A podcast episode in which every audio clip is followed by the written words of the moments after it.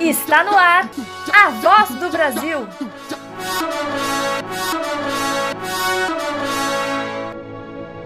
A voz do Brasil.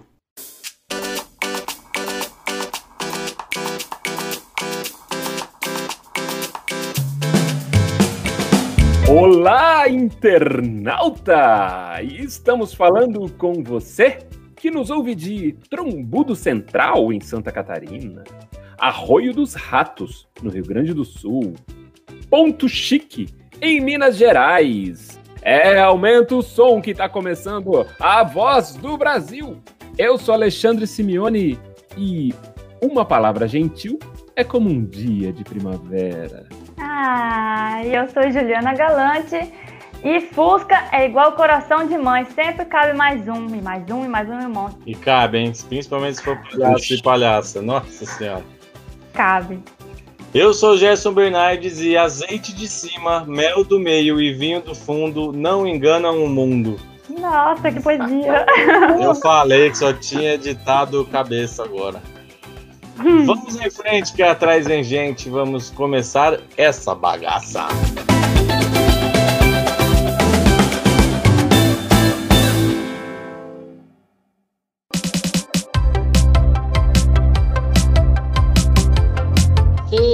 Agora uma notícia bacana pra Dedéu. Feng Shui, primavera, a estação que nos traz muita energia. Ai, quanta energia nos traz a primavera.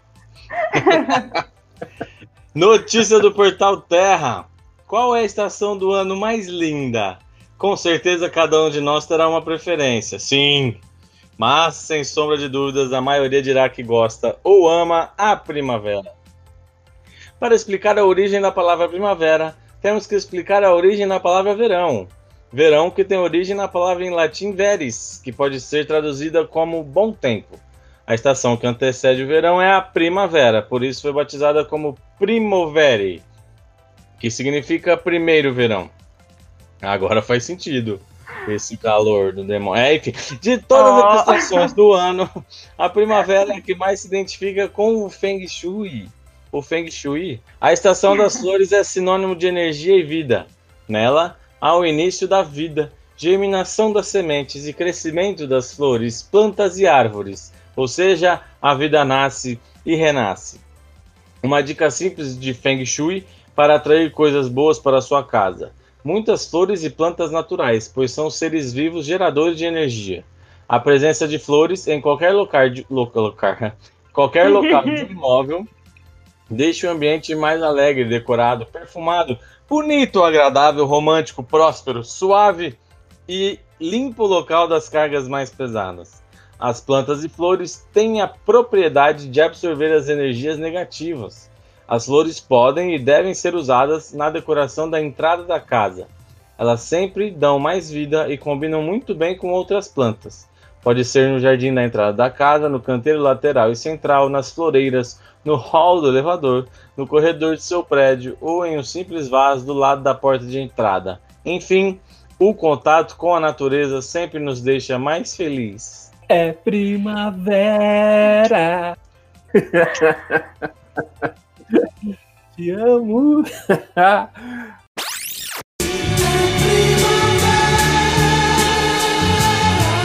Te amo. Te amo. Meu amor.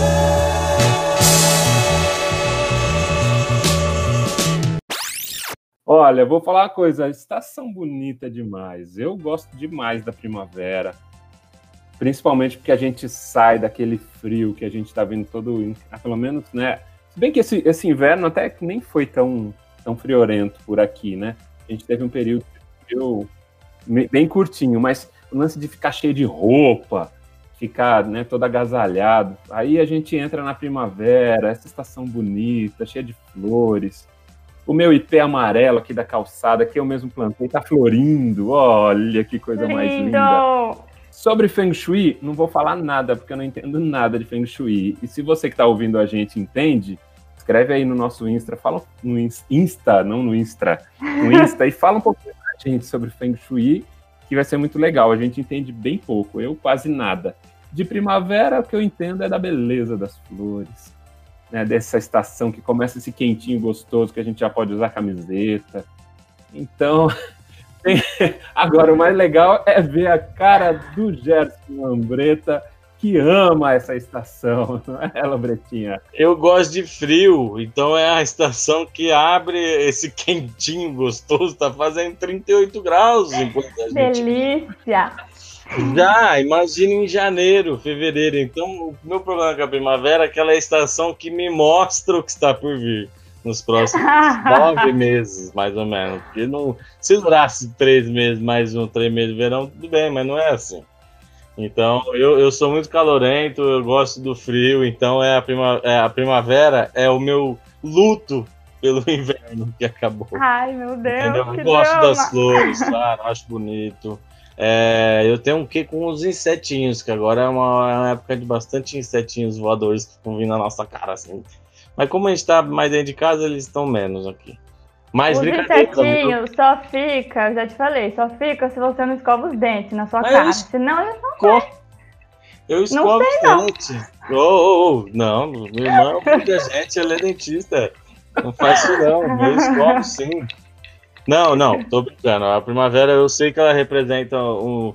Eu sei que é ciclo, né? São ciclos, e a primavera é um ciclo de vida, de flor, de natureza, natureza renascendo, né? Então, beleza, seja bem-vindo à primavera, vou fazer minha parte. O meu problema é que o frio não existe mais, né, no aquecimento global aí, né, porque o ciclo do frio também é gostoso pra gente ficar em casa, pra gente curtir a união da, da do sei lá do que, enfim. união dos cobertor. Sobre o Feng Shui, acho que ele fala um pouco disso, né, dessa de, de canalizar energia e boas vibrações, né, com certeza, provavelmente tem o seu fundamento, né, numa uma cultura oriental que, que, que, era, que me parece muito atenta a isso, né, a energias, a vibrações, ao fluxo energético, tanto do corpo quanto do ambiente, então, não conheço também, mas quem conhecer e quiser falar, por favor, nos escreva, ficaremos bem felizes em conhecer um pouquinho mais. E viva a primavera! Viva! viva! É, cada estação tem a sua beleza, né? É, é isso também. É isso, isso que é legal.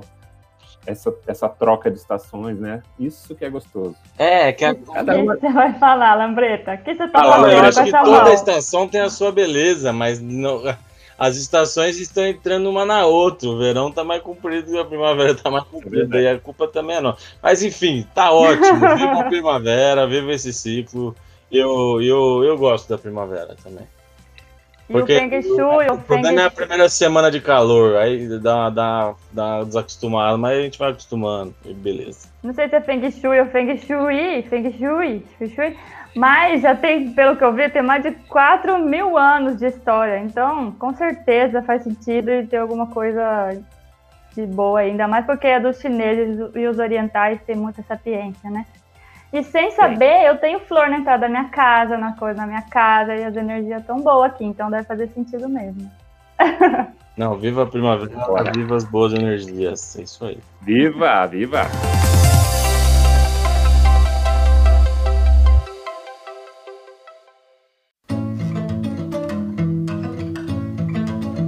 Tá na hora do quadro Notícia Ruim, chega logo. Mas veja o lado bom. Para os outros, é só um papel para mim, é minha vida. Diz mulher que ganhou o direito de ter o nome de duas mães. Essa é uma notícia do portal G1, lá do Mato Grosso do Sul. Com a pandemia, Luciana Gutierrez, de 46 anos, diz que quase não tira o pé de casa e estava ficando entre lá e a fazenda, local em que pratica pesca com amigos. No entanto, após 12 anos de espera, a notícia que ela tanto esperava a faz ir faceira até o Fórum de Campo Grande, buscar a certidão do nascimento com o nome das duas mães. Ir até lá foi uma emoção muito grande. Eu fui faceira, muitas coisas aconteceram nesse tempo. A luta foi grande. Para os outros pode ser um simples papel, mas para mim é a minha vida. Falaram que eu não ia conseguir provar e eu tinha certeza que conseguiria. Quem me julgou errado agora pode ver o quanto eu estou feliz, disse Luciana. O processo na justiça foi necessário para que, ela, que ela tivesse o nome das mães, chamadas carinhosamente por ela de Mãe Nena, que faleceu há 29 anos, e Mãe Fausta, falecida há 13 anos. Elas viviam juntas, tinham uma relação, mas naquela época era algo muito discreto. Só que elas tinham uma distribuidora de bebidas, fazenda e outros negócios, tudo juntas. É, até mesmo por medo do preconceito, a mãe Fausta casou anos depois com um peão da fazenda, porque ela ainda tinha o sonho de vestir de noiva, mesmo com quase 50 anos.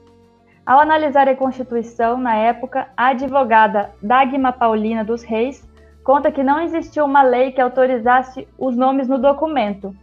Houve uma mudança incrível. O judiciário, então, lutou para a pessoa ser aceita como ela é, sem preconceitos de raça ou opção sexual, aceitando a maneira de viver das pessoas. Ainda cabe recurso no Superior, no Superior Tribunal de Justiça, porém elas estão confiantes. É, isso aí, uma boa notícia. É, o quadro é notícia ruim chega logo, mas vejo lado bom. Eu acho que o, o, o, notícia ruim é que por, por, algum momento se pensou que não, isso não poderia acontecer. Mas o lado bom é que está acontecendo, né? Não, não, não, a gente aqui defendemos, né? Que a família não tem só um formato, muito pelo contrário, tem diversos e diversos. E que bom que ao menos parte do judiciário, o, o direito ele é, ele é feito a partir da sociedade e para a sociedade.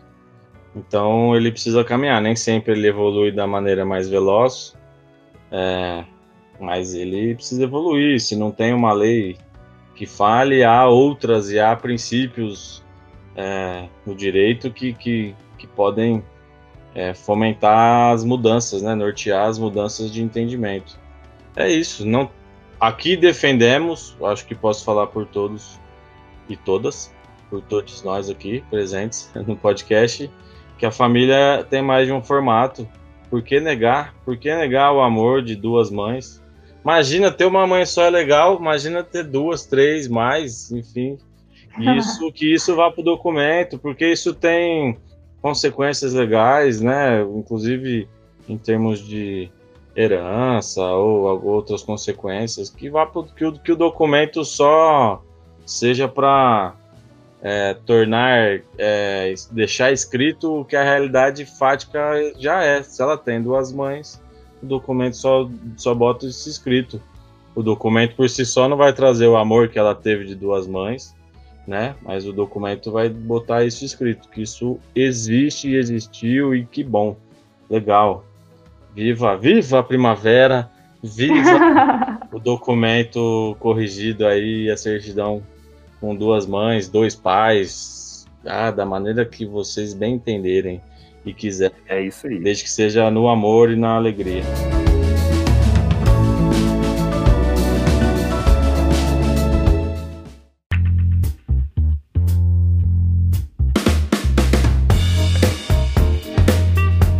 Veja bem, nem tudo que é bom dura pouco. Do Setembro Amarelo. Como surgiu e por que ele é tão importante? Essa é uma notícia do Guia do Estudante, do site da editora Abril. Segundo a Organização Mundial de Saúde, a OMS, a cada 40 segundos uma pessoa comete suicídio em algum lugar do planeta. Ou seja, em um ano, mais de 800 mil pessoas perdem sua vida dessa maneira. Dados levantados pela instituição em 2016 também apontam que o suicídio é a segunda principal causa de morte entre jovens com idades entre 15 e 29 anos. Diante desse cenário, fica clara a necessidade de dar mais atenção ao tema, com campanhas de conscientização e debates que possibilitem a quebra do tabu sobre o problema. E é essa a proposta do Setembro Amarelo. Em setembro de 1994, nos Estados Unidos, o jovem de 17 anos, Mike M comeceu, cometeu suicídio. Ele tinha um Mustang 68 amarelo e no dia do seu velório, seus pais e amigos decidiram distribuir cartões amarrados em fitas amarelas com frases de apoio para pessoas que pudessem estar enfrentando problem problemas emocionais. A ideia acabou desencadeando um movimento de prevenção ao suicídio, e até hoje o símbolo da campanha é uma fita amarela. Setembro Amarelo foi adotado em 2015 no Brasil pelo Centro de Valorização da Vida, o CVV, o Conselho Federal de Medicina, o CFM, e a Associação Brasileira de Psiquiatria, AB, ABP. A, a, além de trazer esse tema à tona, as campanhas disponibilizam informações e opções de tratamento para o público, visando a reduzir o tabu que faz com que muitas pessoas evitem falar sobre suicídio e buscar ajuda. O fato de muitos acharem que o suicídio é algo distante e que afeta poucas pessoas, o que a OMS mostra não ser verdadeiro, também prejudica discussões mais aprofundadas que seriam benéficas para quem precisa. É, quando eu trouxe essa, essa notícia para nossa pauta, eu fiquei pensando, caramba, né? Podcast de notícia boa, que notícia pesada e complexa de falar. Mas eu acho importante, né? A notícia já diz a importância de falar sobre esse tema tabu, tantos outros temas tabus que a gente acaba trazendo aqui aos poucos, né? Eu acho que esse tema é muito importante de se dizer. É, a gente precisa falar sobre suicídio, ainda que seja difícil, ainda que seja um campo escuro para gente. É, mas é uma coisa que se ficar escondida, se ninguém falar sobre, mata, né? Então a gente precisa falar sobre isso. É, se a gente fala, a pessoa que está pensando em cometer suicídio pode começar a pensar em pedir ajuda. É preciso de uma rede de apoio, né, de suporte para essas pessoas, né? É, sem dúvida precisa de um acompanhamento psicológico, né? E uma coisa que me deixa muito chocada sobre esse assunto é que as pessoas ainda hoje têm muito preconceito sobre tratamento psicológico, né? Sobre psicólogos, sobre psiquiatras. É, eu morei muito tempo com uma amiga, a Gabi, que ela, que ela é psicóloga, né? E ela me fala assim disso, de como é difícil, de como as pessoas têm um, um tabu até com isso da coisa do tratamento psicológico, né? De as pessoas mais antigas acharem que é frescura, que é uma coisa pequena, mas se a gente cuida tanto do nosso corpo, né? Vai no médico, qualquer coisinha a gente vai no médico. Por que, que a gente não cuida da nossa mente, da nossa cabeça, que é o nosso corpo também, né? É só outro, outro estudo, é outra parte, mas é tão importante quanto. Tem tantas doenças que a gente tem no corpo mesmo assim no corpo físico, que é por conta da cabeça, né, de alguns pensamentos e de problemas psicológicos. Então, é, eu acho que é importante a gente falar disso sim e lembrar que é uma coisa comum, que tratar a nossa mente é importante tanto quanto tratar o estômago, qualquer coisa do nosso corpo. Eu acho que é, que é muito importante essa campanha, a gente lembrar dela e falar dela e falar desse tema sim, para a gente poder é, cuidar das vidas, né? De tantas vidas, que o número é bem grande e assustador. Então a gente precisa cuidar disso com certeza. A notícia, o tema suicídio, claro, não é fácil, é pesado, né? É, mas a gente está aqui para valorizar o podermos falar disso, a campanha, o Setembro Amarelo, né? Que nem tudo que é bom dura pouco. Desde 2015 ele foi escolhido aí por, por alguns, algumas instituições, né? Para se falar. Então vamos valorizar essas causas, né? O Setembro Amarelo e a discussão sobre o tema, a criação de redes de apoio sobre o tema, a valorização dos profissionais, né, da psicologia, da psiquiatria e é, outros da saúde, de outros outras formas de terapia, enfim, valorização é, das pessoas profissionais que lidam com isso. Viva a primavera, viva o documento com duas mães e viva as pessoas profissionais que, que lutam e batalham para que a, as pessoas tenham aí a sua saúde mental é, bem, bem garantida, bem efetivada. E o quadro de toda quarta-feira, no meu tempo era assim, onde uma criança faz uma pergunta e uma avó um avô responde. Ai, ai, ai, ai, ai. Quem, qual é a criança que fez a pergunta desta quarta-feira? A criança que fez a pergunta desta quarta-feira é uma criança muito coisadinha, maravilhosinha, filha de palhaça, palhacinha, Marina. E quem é a avó que responde? Você mesmo responde, Juliana? Quem é a avó que responde? Que responde? Juliana responde, a avó que responde. O que, que é isso? A avó que responde. É a avó Regina, avó da Marina, mãe da palhaça Frida, nossa amiga. Oh, yeah, duelo de gerações aqui, gerações perguntando. A Marina pergunta para sua própria avó, que responde aqui para vocês.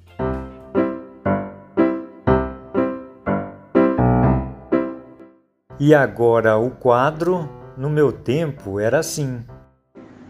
Oi, eu sou a Marina. Eu quero saber se existia desenho na TV de antigamente. Oi, eu sou a Regina, vó da Marina. E respondendo a sua pergunta, Marina, é, na época da vovó existia desenho, sim. É, o acesso não era tão fácil como é hoje. Alguns passavam todos os dias, outros passavam uma vez por semana e naqueles horários específicos. Então, se você perdesse, você não, não assistia mais o desenho naquele dia. A vovó gostava muito de um desenho chamado Tom e Jerry. Tinha também os Flintstones, que era bem legal. E Pantera Cor-de-Rosa era outro que a vovó gostava bastante também. Esse foi mais um episódio do nosso podcast A Voz do Brasil.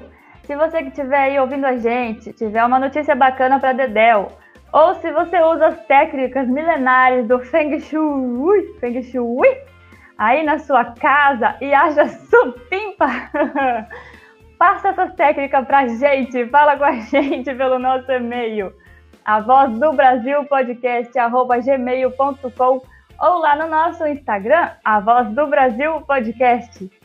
Eu sou Juliana Galante e nós poderíamos ser muito melhores se não quiséssemos ser tão bons. Nossa, oh, com todo respeito é. ao Feng Shui e a técnica, mas que é bonitinho se fosse Feng Shui? Desculpa. É, gostei. Eu empolguei. É, brincadeira, viu? Com todo respeito mesmo. A gente quer saber mais sobre. O podcast A Voz do Brasil está no ar e nos seus agregadores de podcast, toda segunda, quarta e sexta. Eu sou o Gerson Bernardes e o barulho não faz bem e o bem não faz barulho. A não ser que estamos aqui para fazer barulho pelo bem. Então, as boas notícias, que às vezes não fazem barulho, estão aqui no A Voz do Brasil. Então, o barulho deixa que não faz. Gostei Boa. dessa mudança de paradigma. Gostei também. Eu sou Alexandre Simeone e na necessidade se prova a amizade. O podcast A Voz do Brasil é uma produção da Vila Triolé e palhaça Adelaide. Tchau. Tchau! Tchau, tchau!